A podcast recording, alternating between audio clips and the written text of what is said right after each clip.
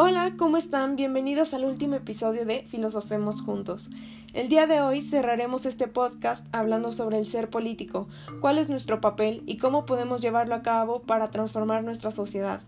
Bueno, recordemos que un ser político somos todos, porque todo lo que llevamos a cabo, es decir, todas nuestras acciones son realizadas dentro de la polis, o sea, dentro de la ciudad, y es decir, que es algo político.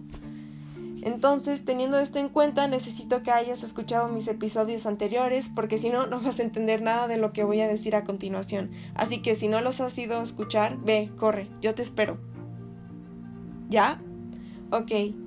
Pues para que nosotros podamos ejercer nuestro ser político es necesario convertirnos en ciudadanos que como vimos en el primer episodio, un ciudadano es una persona que participa activamente en la vida social, política y económica de nuestra sociedad. Y para convertirnos en verdaderos ciudadanos debemos informarnos sobre lo que sucede a nuestro alrededor para aportar ideas, promover y apoyar cambios, mejoras y, y expresar nuestras opiniones con libertad. Para hacer estos cambios hay muchas formas, desde marchas hasta haciendo nuestro trabajo. Sí, así de simple podemos hacer el cambio, desde nuestro trabajo.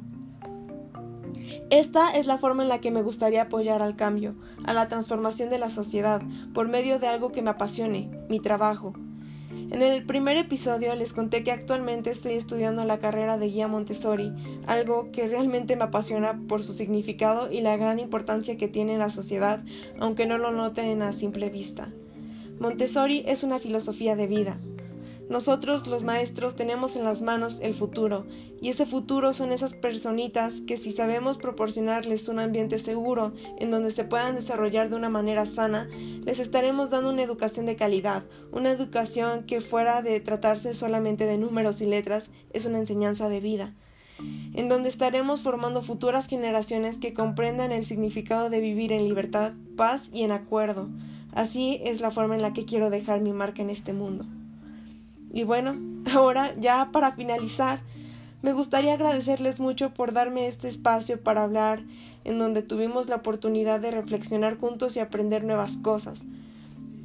Quiero agradecer a mi profesor de filosofía, que sé que me está escuchando, sí, tú Fer, por siempre habernos motivado a estar en esta constante reflexión, a cuestionarnos e investigar.